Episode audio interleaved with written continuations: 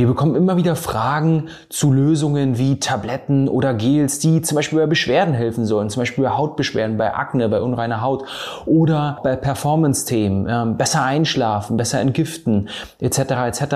Und die Menschen erwarten sich dann von uns, dass wir ihnen beantworten können, ob das richtig oder falsch ist, was sie davor haben, beziehungsweise was sie da gelesen haben. Und so sind es Seiten, die von Studien berichten, die von tausenden Fallbeispielen berichten, sehr überzeugende Marketingmaterialien könnte man man sagen. Aber wenn man etwas tiefer hineintaucht, stellt man doch ziemlich schnell fest, dass sie eben nicht an der Basis anpacken, nicht den tiefer liegenden Hebel setzen, äh, nicht die Ursachen angehen. Hier ist die Frage, warum verlassen wir uns oder stecken immer wieder unsere Hoffnungen in solcherlei Lösungen? Das liegt einfach daran, dass wir alle ein wenig die Bindung zu unserer Basis verloren haben. Wir haben alle ein Stück weit unsere Intuition, unser intuitives Lösungsverhalten sozusagen verloren. Zumindest haben wir es reduziert und wollen heute mal darauf eingehen, wie wir es schaffen, wieder in uns hineinzuhorchen, wirklich von allein zumindest ein Stück weit die grobe Richtung bestimmen zu können, was uns gut tut, was uns nicht gut tut und uns dabei von der Natur inspirieren lassen. Wir schauen uns heute nämlich die neun größten und wichtigsten Lektionen der Natur an. Wir schauen uns an, was wir von Mutter Natur lernen können und ich habe auch heute wieder zwei Ausschnitte aus Interviews mitgebracht. Also, ich wünsche dir ganz viel Spaß. Lass uns direkt reinstarten.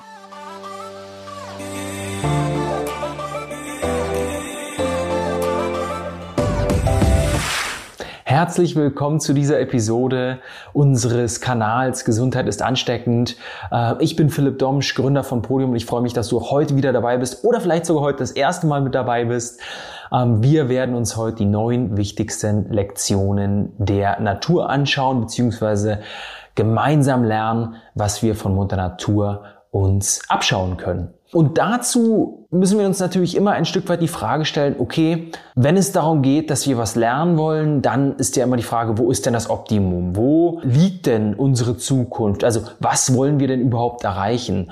Und diese Frage stellen sich viele unserer Experten. Wo liegt die Zukunft für uns als Individuum? Wo liegt die Zukunft für uns als Bevölkerung? Wo liegt die Zukunft für uns als Menschheit? Wie können wir diese bestenfalls möglichst rosig gestalten sozusagen. Und ähm, da haben wir mit dem Dr. Markus Strauß vor einiger Zeit ein super interessantes Interview geführt zu unserem Superimmunkongress und ich will dir gleich mal zu Anfang einen kleinen Ausschnitt sozusagen hier mit reinspielen. Warum? Weil wenn wir darüber nachdenken, was uns gut tut und wie wir unsere Zukunft gestalten sollen oder sollten, es ist immer hilfreich, erstmal für eine gesunde Basis zu sorgen. Das werden wir heute machen. Wir werden uns heute diese Lektion der Natur anschauen, zu einer gesunden Basis zurückkehren. Und der Dr. Markus Strauß ist jemand, der ein, äh, mehrere sehr interessante Bücher geschrieben hat, der äh, Weiterbildungen äh, im Bereich der Wildpflanzen kreiert hat und diese äh, Fachberatern anbietet. Er hat unter anderem ein Buch geschrieben ähm, zum Thema 13 Thesen zur Zukunft des Homo sapiens, also zur Zukunft der Menschheit, unsere Zukunft, äh, auch unsere individuelle Zukunft und hat im, im Interview sozusagen dazu Stellung genommen, hat aber anfangs erstmal gesagt, wie wir uns überhaupt von dem, was uns gut tut, also von der Natur entfernt haben. Das sind drei große Schritte, die beschreibt er in den nächsten vier bis fünf Minuten. Viel Spaß dabei. Das Interview hat unsere Moderatorin Melanie geführt. Wir sehen uns danach weiter und starten dann direkt rein in die neuen Lektionen ich habe es ja im Buch beschrieben, wir haben uns einfach über, über drei große grundlegende kulturelle Revolutionen von der Natur entfernt. Und die Krux liegt, also es begann, ähm, also die, man kann überspitzt sagen, die heutige Krise begann in Mitteleuropa 5800 vor Christus, als wir mit Viehzucht und Ackerbau begonnen haben, mhm. weil da begann die Trennung von der Natur. Da haben wir begonnen, Land zu definieren, was wir bebauen und haben das als Kulturland bezeichnet. Also wir haben eine künstliche Kultur im Gegensatz zur Natur aufgebaut. Mhm. Also ich muss jetzt an der Stelle aber auch gleich sagen, ich möchte nicht zurück in die Steinzeit und auch ich ähm, mache immer eine, wer meine Rezepte da kennt oder so auf der Homepage anschaut oder so oder in den Büchern, sieht das ja auch.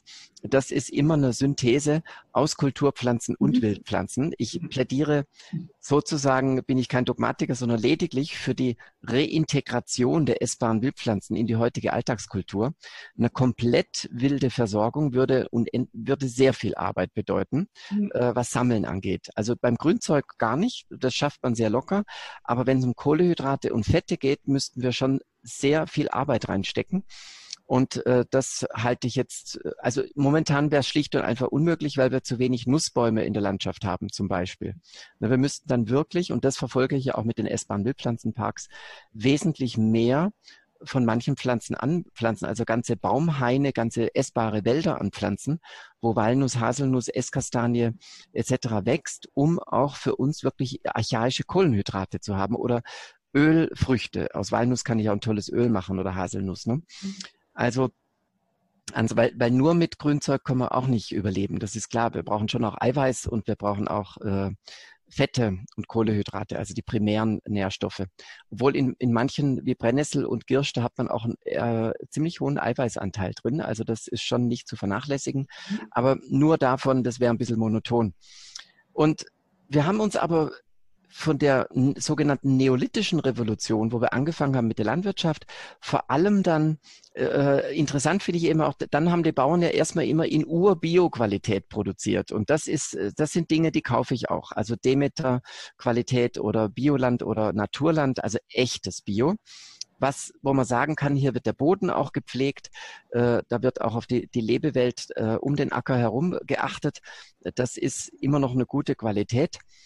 Und wenn ich das mit Wildem kombiniere, also ein Wildgemüse, Wildfrüchte, Beeren, Nüsse etc., äh, in dieses zur Hirse, zum Buchweizen, um mal diese glutenfreien Scheingetreide noch vorne zu rücken, im Unterschied zu den glutenhaltigen, die wir dann vor allem angebaut haben. Das nur so ein kleiner Hinweis am Rande. Wenn wir da so Kombinationsessen machen oder ich habe jetzt äh, einen grünen Smoothie hier stehen, der aus, aus Brennnessel heute besteht.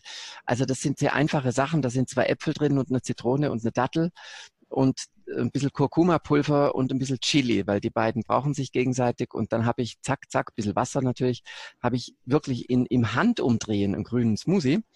Und damit bin ich ganz auf der archaischen Seite, mal abgesehen von der Zitrone, die jetzt bei uns nicht wächst, habe ich alles einheimisch mhm. und, und ähm, bin wieder ganz angebunden an die Ernährungsform, die wir ja äh, vor der neolithischen Revolution über zwei Millionen Jahre lang praktiziert haben. Und also die, die Größenverhältnisse, die rücken das schon mal ins richtige Licht. Ne? Deswegen habe ich das ja auch so geschrieben in dem Buch. Äh, es sind ja alle Themen, um die es da geht, alle 13 äh, Thesenkapitel, äh, find, da findet sich das gleiche Muster wieder, ähm, weil mir das im Laufe der Jahre mit den Hochschulkursen so aufgegangen ist, dass wir eben gesamtkulturell nicht nur das Essen, auch Sozialstruktur, Umgang mit Tieren und so weiter lässt sich immer wieder so sehen, dass es da eben durch die neolithische Revolution eine grundlegende Änderung gab, durch die industrielle, die dann kam, da wurde aus Urbio dann künstliche Landwirtschaft, also mit, mit Spritzmitteln und Düngern und so weiter, diese moderne Landwirtschaft gemacht und äh, Mehl ausgesiebt, Zucker raffineriert, Obst in Dosen gepackt und später in Plastik und so weiter. Also das ist ja alles industrielle Revolution. Mhm. Und jetzt, wie wir alle wissen, hatten wir noch die digitale. Stecken wir gerade in der Endphase. Und da kamen so Phänomene auf, wie dass es an jeder Ecke was zu essen gibt, also to go, äh, Fast Food, Convenience Food, dass der Salat schon äh, fertig geschnipselt in einer Plastiktüte im Supermarkt zu kaufen gibt, schön keimbelastet und vorher eh nicht viel Nährstoffe drin aus einem spanischen Folientunnel oder irgendwas von Flüchtlingen gepflückt und so weiter. Ne? Also das ist ja alles eine Katastrophe, sowohl sozial als auch ökologisch mhm. und äh, wenig Nährwerte drin, aber viel Plastikmüll und, und auch viel Euros müssen wir ausgeben. Mhm. Und wenn wir die drei Revolutionen zurückdrehen, dann, äh, wir brauchen jetzt ja, ich habe es im Buch immer beschrieben, das ist dann die natürliche Revolution. Und was ich damit meine, die muss jetzt kommen als Lösung. Was ich damit meine, ist eben, indem wir bewährte alte Kulturtraditionen, zum Beispiel aus der Steinzeit, hat sich doch diese Sammelwirtschaft bewährt und diese essbaren Wildpflanzen wenn wir das ins Heute rüberholen. Aber dann eben verbunden mit einem Internet, mit, mit, mit, mit sauberen Energien ähm, und, und so äh, wenn wir das zusammenbringen, dann haben wir einen, äh, einen unglaublichen Sprung in unserer kulturellen Entwicklung und auch einen Sprung an Lebensqualität. Schon vor über 7000 Jahren haben wir also angefangen, uns von der Natur zu entfernen und wir wollen jetzt mal direkt in die erste Lektion reinstarten. Die erste Lektion lautet, Dinge sind nicht immer so, wie sie scheinen. Und da können wir uns mal den Wald als Beispiel nehmen. Ein Wald von außen betrachtet sieht langweilig aus, sieht nicht groß spektakulär aus, nicht danach aus, dass drin viel passiert, beziehungsweise fragt man sich nicht mal von außen, was in dem Wald überhaupt Tolles passieren könnte. Wenn wir aber reingehen in einen Wald und uns wirklich für die Dinge, die in einem Wald passieren, öffnen, dann eröffnet sich für uns auch eine ganz andere Welt. Wir hören Geräusche, die wir von draußen nicht hören. Wir sehen Tiere und Pflanzen, die wir von draußen nicht hören. Wir sehen, wenn wir tiefer reintauchen, sozusagen in das Blätterwerk, Kleinstlebewesen, die wir von außen nicht mal erahnt hätten. Und wir fühlen auch Emotionen. Ähm, unsere Sinne nehmen ganz andere Signale auf, als wir es von außen getan hätten. Das heißt, auch ein Wald ist von innen immer etwas ganz anderes als von außen. Was will ich dir damit sagen? Damit will ich dir sagen, dass es ganz wichtig ist, sich immer erstmal auf eine Situation einzulassen, bevor man die Situation bewertet. Kein Urteil zu fällen, bevor man nicht tiefer hineingehorcht hat in die Situation, in seine Umwelt und natürlich auch in sich selbst. Und deswegen ist das Learning daraus, ein Bewusstsein für sich und die Umwelt zu entwickeln. Und wenn wir dieses Bewusstsein entwickeln, dann merken wir auch die zweite Lektion. Dann werden wir auch uns dieser bewusst. Nämlich diese ist, nur weil es mal jemand gesagt hat, heißt es nicht, dass es auch anders sein kann. Anders gesagt, nur weil es der Mainstream sagt oder nur weil es der Volksmund sagt, heißt es nicht, dass es auch eine zweite Wahrheit oder eine andere Wahrheit geben kann.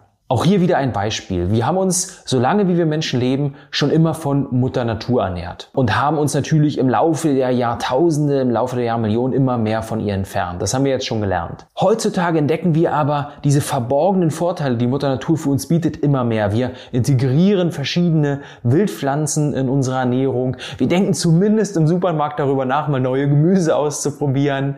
Äh, und immer mehr Menschen entdecken sozusagen die Pflanzenwelt wieder für sich, entdecken die Vorteile für sich und entdecken natürlich auch die Vorteile im Bereich der Ernährung für sich. Es gibt aber natürlich nicht nur Vorteile im Bereich der Ernährung. Vielleicht kennst du auch die Situation, wenn man durch den Garten läuft oder wenn man ähm, durch die Straßen läuft und sich die Natur anguckt und oft denkt, oh, ähm, hier ist ganz schön viel Unkraut unterwegs.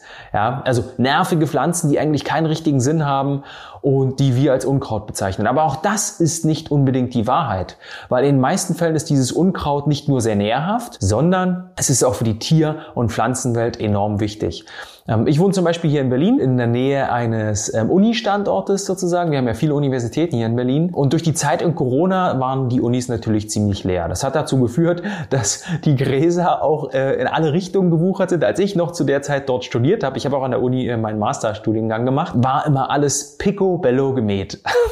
Aber ähm, jetzt durch die Corona-Zeit hat es sich natürlich nicht gelohnt und irgendwann kamen findige Studenten auf die Idee, okay, Mensch, dann können wir das ja mal als Bienenwiese deklarieren sozusagen und einfach festlegen, das wird jetzt auch erstmal nicht mehr gemäht, um den Bienen und den Insekten etwas Gutes zu tun. Und jeder, der sich mit dem Thema Bienen schon mal auseinandergesetzt hat, weiß, dass die Bienen für unser Ökosystem allein durch den Fakt der Bestäubung super, super wichtig sind. Sie sind natürlich nicht nur für die Bestäubung wichtig, sondern Insekten, nicht nur die Bienen, sind für vielerlei Dinge sehr, sehr wichtig. Ohne sie könnte es keine Welt geben. Äh, und deswegen ist dieses Unkraut auch wieder in dieser Hinsicht sehr, sehr wichtig für uns. Aber das Unkraut ist eben nicht nur für die Bienen wichtig, sondern auch für unsere Ernährung. Da habe ich auch schon einen zweiten Ausschnitt für dich mitgebracht, nämlich mit der Dr. Christine Vollm. Das ist eine Gartenbauwissenschaftlerin und eine Botanikerin, die sich sehr, sehr intensiv mit dem Thema Wildpflanzen auseinandersetzt, dort auch Kurse entwickelt hat, wo sie normalen Menschen, ähm, die sich eben nicht so doll mit dem Thema auskennen, aber daran interessiert sind, weiterhilft und äh, über dieses Themenfeld aufklärt, unter anderem hier auch Gärten in Berlin entwickelt hat und eben in diesen nächsten drei oder vier Minuten darüber aufklärt, warum Wildpflanzen so wichtig sind für uns, welche Rolle sie auch im Laufe der Evolution gespielt haben, welche Wildpflanzen überhaupt interessant sein könnten und vor allem, ob man Wildpflanzen überhaupt auch in der Stadt finden kann und ob das da Sinn macht. Also, wir starten direkt rein. Viel Spaß dabei und bis gleich. Wir gehen immer so mit dem Kopf ran ja, und versuchen, ähm, so eins zu eins abzubilden, was bringt diese Pflanze, was bringt jene Pflanze und so. Aber eigentlich braucht man das gar nicht, weil im Grunde wird schon klar, was sie für uns bedeuten, wenn wir uns überlegen, was wir denn früher gegessen haben. Also der Mensch ist mehrere Millionen Jahre schon auf der Erde, in frühen Formen schon bis fünf Millionen Jahre und oder 4,9 sind, glaube ich, die ältesten Funde. Und wir sind erst vor 10.000 Jahren circa sesshaft geworden. Und davor haben wir eigentlich nichts angebaut. Also war alles, was wir gegessen haben an Pflanzen, auf jeden Fall wild.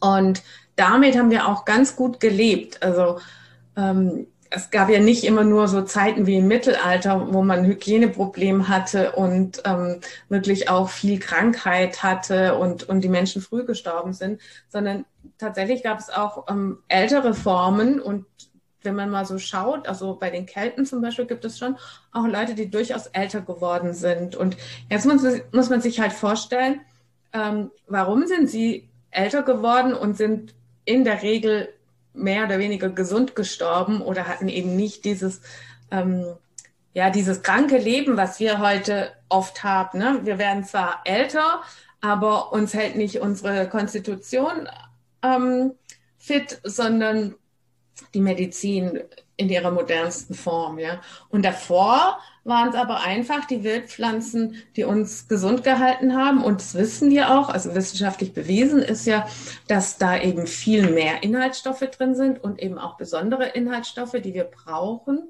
die in unseren Kulturpflanzen durch die Züchtung über die Jahrtausende einfach verloren gegangen sind. Mhm. Ja. Okay, und, und welche besonderen Inhaltsstoffe sind denn vor allem in Wildpflanzen vorhanden? Also was macht Wildpflanzen so besonders gesund? Ähm, ja, jetzt könnte man, also ich, ich sage mal so ein paar Stichworte, ne? so ein paar Gruppen, zum Beispiel Bitterstoffe und Gerbstoffe. Das sind ähm, Inhaltsstoffe, die finden wir kaum in anderen ähm, Kultur, also im, im Kulturgemüse. Gerade die Bitterstoffe sind über die letzten Jahrzehnte einfach verschwunden. Also wenn wir da mal gucken, wenn du noch heute was richtig Bitteres haben willst, da kommst du mit Rosenkohl und Endivensalat nicht mehr weit. Das war früher aber richtig bitter, ja. Und ähm, da musst du dann schon spezielle alte Sorten von Radicchio oder sowas suchen. Ne? Viel einfacher ist es natürlich, rauszugehen und einen Löwenzahn zu essen. Also da hast du eben ursprünglich noch alles drin und da kannst du dich gut versorgen dann damit. Mhm. Also es gibt noch ganz viele solche Gruppen. Wir sind mittlerweile bei mehreren zigtausend. Ja. Ähm, wir müssen uns vorstellen, jede Pflanze, also das wusste man äh, so in den 90er Jahren zum Beispiel noch nicht, wie viel man da ähm, finden würde an Inhaltsstoffen. Ähm, mittlerweile wissen wir, dass es ganz oft der Fall ist, dass wir sogar viele verschiedene gesunde Inhaltsstoffe da drin haben. Also wenn du jetzt die Gruppe der Bitterstoffe nimmst, da gibt es ganz viele verschiedene. Dann gibt es die Gerbstoffe und dann gibt es die Terpene, die können sich manchmal unterscheiden. Bitter- und Gerbstoffe, die bewerten wir nach ihrem Geschmack, aber chemisch gesehen gibt es da wieder ganz viele Unterschiede. Ne? Das können auch Giftstoffe sein. Also und du sagst, wenn man an das Thema ja mit einer gewissen ähm, Vorsicht auch hingeht ähm, und auch schaut, wie viel Wildpflanzen tun mir gut, wie viel braucht mein Körper, mhm. ähm, ja, da einfach dieses Gespür dafür bekommen und auch, dass es, egal wo man wohnt, eigentlich schon immer geeignete Stellen ähm, gibt, um was zu sammeln. Ich glaube, schwierig wird's jetzt, wenn du auf der, wie heißt die Alfred Neumeier Station bist, da in der ist es Antarktis oder Antarktis, glaube ich, ne? Also genau. Ähm, da denke ich mir immer, da müsste man vielleicht doch ein paar Sprossen anziehen. Aber sonst, wo es grün ist, findet man auf jeden Fall Wildpflanzen. Und also wir haben letztes Jahr in Berlin diesen Vorgarten zum Wildpflanzengarten umgebaut. Wir mussten da gar nicht so viel machen. Wir mussten einfach ähm, das Bewusstsein ähm, der Menschen wecken, dass die Pflanzen, die sie bisher nicht erkannt haben und nicht ähm, genutzt haben, tatsächlich brauchbar sind. Ja. Und dann findet man mitten in der Stadt auch locker 40, 50, vielleicht auch 70 Arten in einem kleinen Vorgarten. Und da kann man noch ein bisschen nachhelfen und noch das eine oder andere ansiedeln und dann ist man eigentlich da auch gut versorgt. So, ich würde mich freuen, wenn du diesen Ausschnitt äh, zwar inspirierend fandest, aber nicht gleich zum Anlass, Anlass nimmst, diesen Podcast zu stoppen und ja, äh, auf Wildpflanzenjagd zu gehen, sondern warte noch ab, höre die Lektion zu Ende und dann kannst du dich auf die Suche machen, wenn du denn Lust hast. Die nächste Lektion ist, Dinge passieren immer, wenn sie sollen. Wenn wir uns auch hier wieder die Natur anschauen, wenn wir uns die Erde anschauen, dann sehen wir, dass es ein Geflecht aus sehr, sehr vielen komplexen Vorgängen sind, die eben wunderbar natürlich miteinander orchestriert sind, könnte man sagen. Das heißt, am Ende ergibt immer alles einen Sinn und am Ende funktioniert auch immer alles in einem gewissen Ablauf und in einem gewissen Zyklus. Auch die Erde funktioniert in einem Zyklus. Und auch wenn wir Dinge vielleicht jetzt noch nicht verstehen, warum sie so passieren, wenn sie passieren auf der Erde, gerade natürliche Vorgänge natürlich, verstehen wir es immer zumindest nach einigen Jahren. Auch in der Wissenschaft ist das so. Und so können wir es auch auf uns anwenden. Auch bei uns können wir darauf vertrauen, dass Dinge so in den Lauf kommen, wie wir uns das vorstellen. Dass Dinge am Ende immer gut werden. Zumindest wenn wir das Urvertrauen dafür haben. Und so lege ich dir ans Herz, wirklich tief einzuatmen, geduldig zu sein und darauf zu vertrauen, dass die Dinge so passieren, wie sie es sollen und auch wenn sie anders kommen, als du es dir vielleicht gedacht hast, es am Ende immer gut für dich ist. Und da sind wir auch schon bei der vierten Lektion, die da wäre, Verwundbarkeit ist schöner als Stärke. Was genau meine ich damit? Wir können uns mal anschauen, wie sich die schönsten Geschöpfe auf der Welt verhalten. Die schönsten Geschöpfe sind zumeist auch die zerbrechlichsten. So sind es sehr, sehr seltene Pflanzen, die vielleicht schon unter Artenschutz stehen. So sind es Schmetterlinge, die wohl schönsten Kreaturen auf der Welt. Ähm, und so sind es auch Tierarten, die vielleicht auch am Aussterben sind und sehr zerbrechlich sind. Und genau diese Zerbrechlichkeit birgt eine ganz besondere Schönheit für uns. Weil wenn wir uns dieser Zerbrechlichkeit öffnen und diese Dinge, die ich gerade beschrieben habe, als Metapher nutzen und eben sehen, dass gerade das Zerbrechliche an uns das Schöne an uns ist und gerade das Zerbrechliche an uns die Dinge sind, die uns besonders machen und die andere Menschen lieben, dann können wir uns öffnen nach außen hin, wir können unsere zerbrechliche Seite nach außen hin zeigen und können dadurch auch kreativ werden, können daraus Energie ziehen und können daraus vor allem auch Wohlbefinden und Glück ziehen. Und mit diesem Gefühl des Glücks, mit diesem Gefühl des Wohlbefindens, was ja auch wieder unser Urvertrauen stärkt, schaffen wir es dann auch, die Lektion 5 in uns aufzunehmen.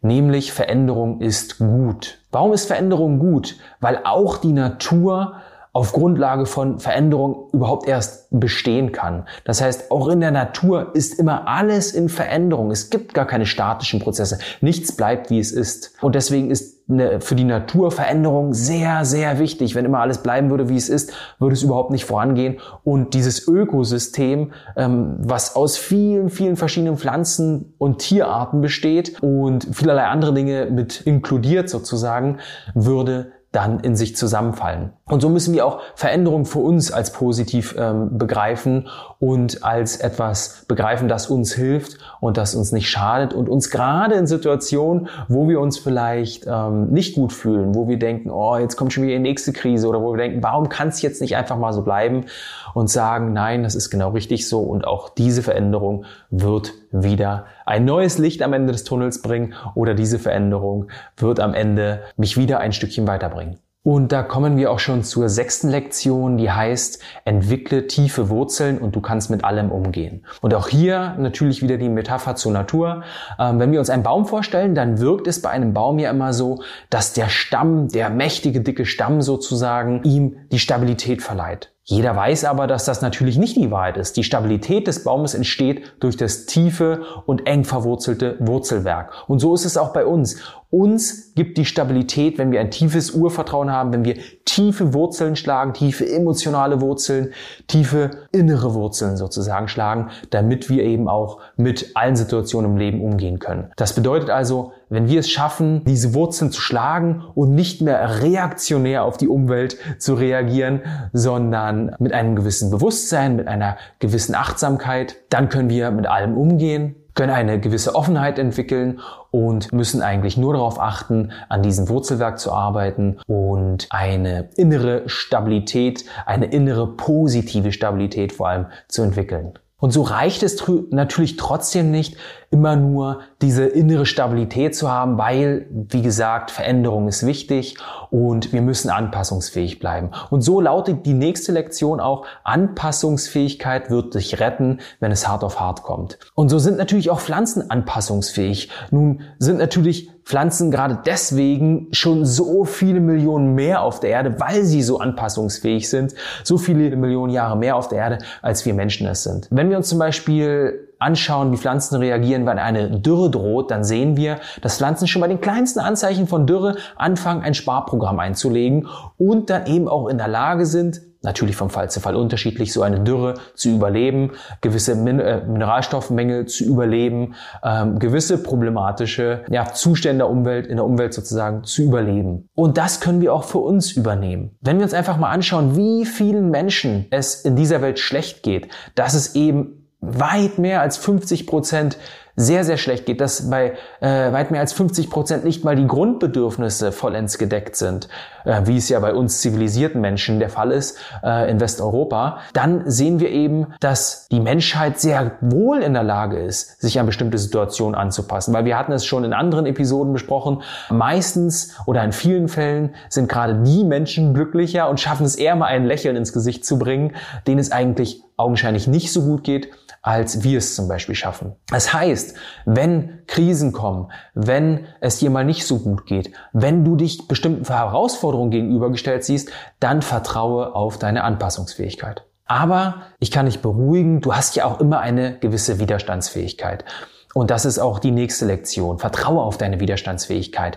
Du brauchst nicht nur darauf zu hoffen, dass du äh, anpassungsfähig bist, sondern du bist am Ende auch immer ein Stück weit widerstandsfähig. Und hier können wir uns das Gras als Beispiel nehmen. Das Gras ist eine Pflanzenart, was ja mit Füßen getreten wird, könnte man sagen, ja, was sich allen Umweltzuständen ausgesetzt sieht, was eigentlich immer allein da steht, also nicht allein im Sinne von, es hat keine Freunde, weil es sind ja ganz viele Grashalme darum herum, aber Gras ist ja oft auf einer flachen Wiese, wo der Wind zuschlägt, wo der Regen zuschlägt, wo die Tiere drauf rumtrampeln, wo Menschen drauf rumtrampeln. Das heißt, eine Pflanzenart, die eben von Natur aus sehr widerstandsfähig sein muss und die trotzdem jeden Tritt so hinnimmt, wie er kommt und sich eben dann nach gewisser Zeit einfach wieder von selbst aufstellt. Und so habe ich vor einiger Zeit ein sehr, sehr inspirierendes, inspirierendes Gespräch mit einem guten Freund von mir gehabt, mit dem Peter Bär. Vielleicht kennst du ihn auch, ist ja ein sehr bekannter Experte im Bereich ähm, Achtsamkeit und Bewusstseinserweiterung. Ich habe ihn gefragt, Peter, Du bist doch ein Experte für Resilienz. Und ich habe bei dir mal gelesen,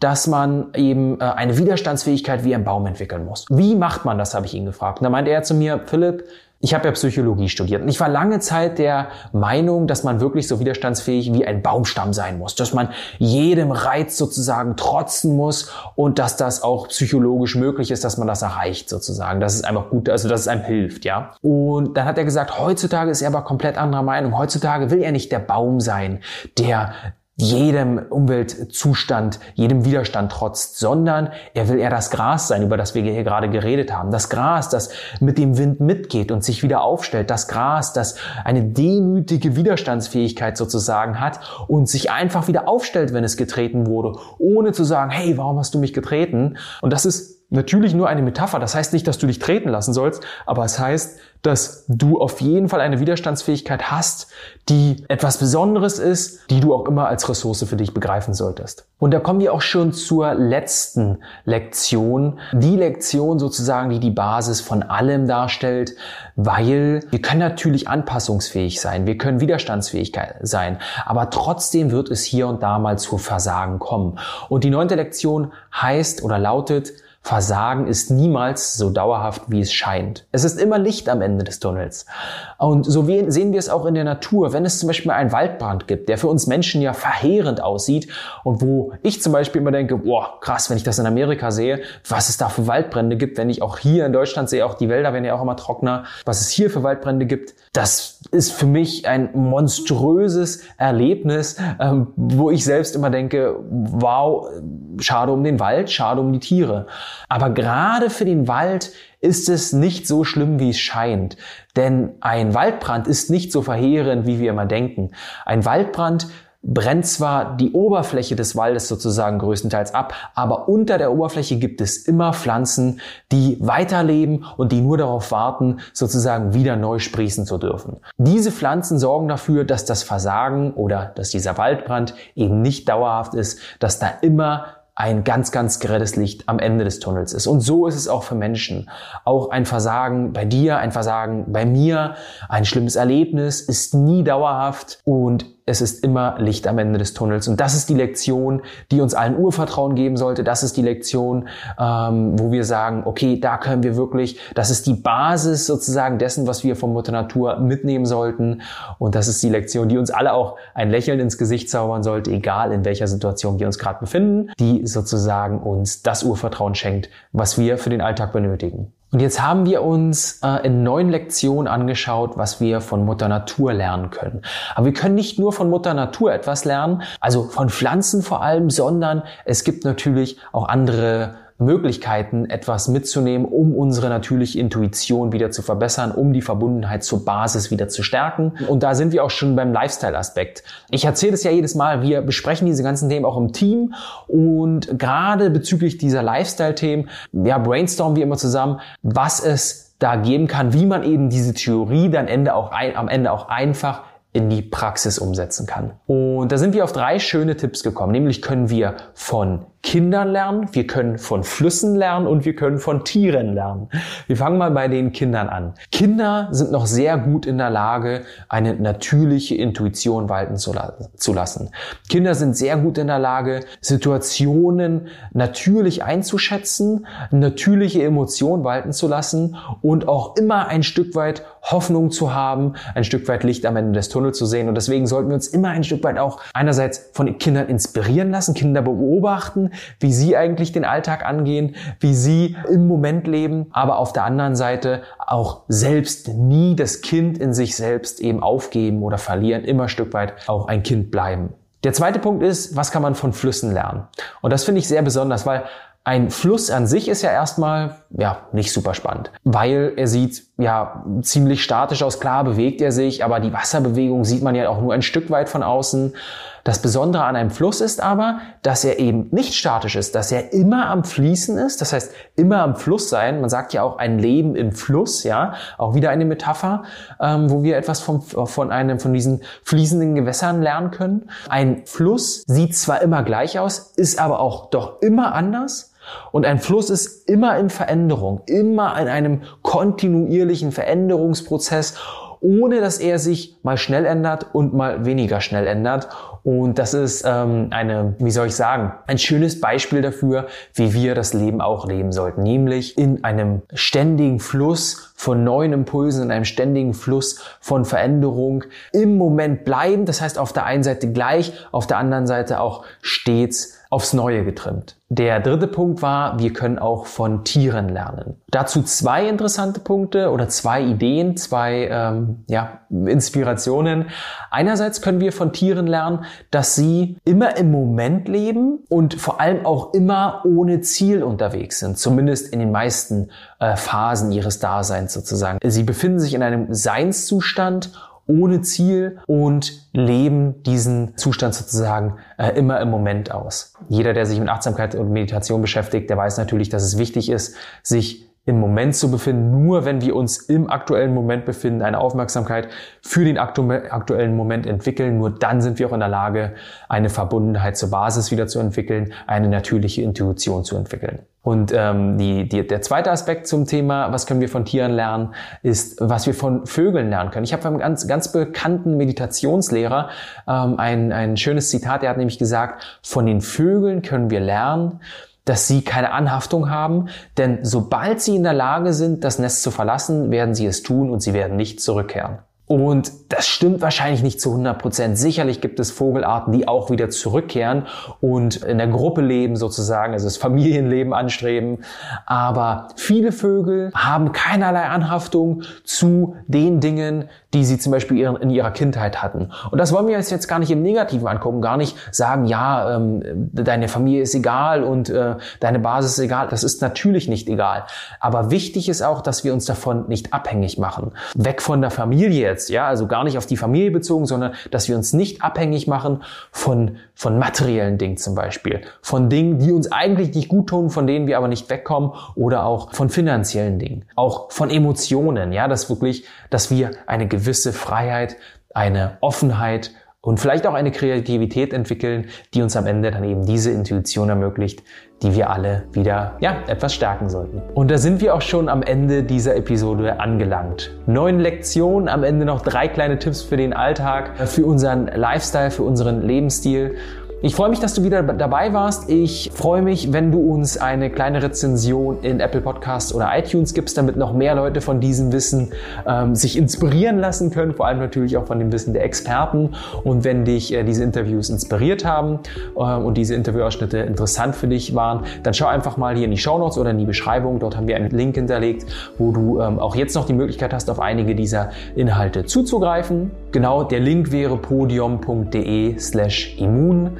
Ja, in diesem Sinne wünsche ich dir auch einen schönen Tag. Ich freue mich, wenn du auch beim nächsten Mal wieder dabei bist und sage, bleib gesund, bis bald, dein Philipp.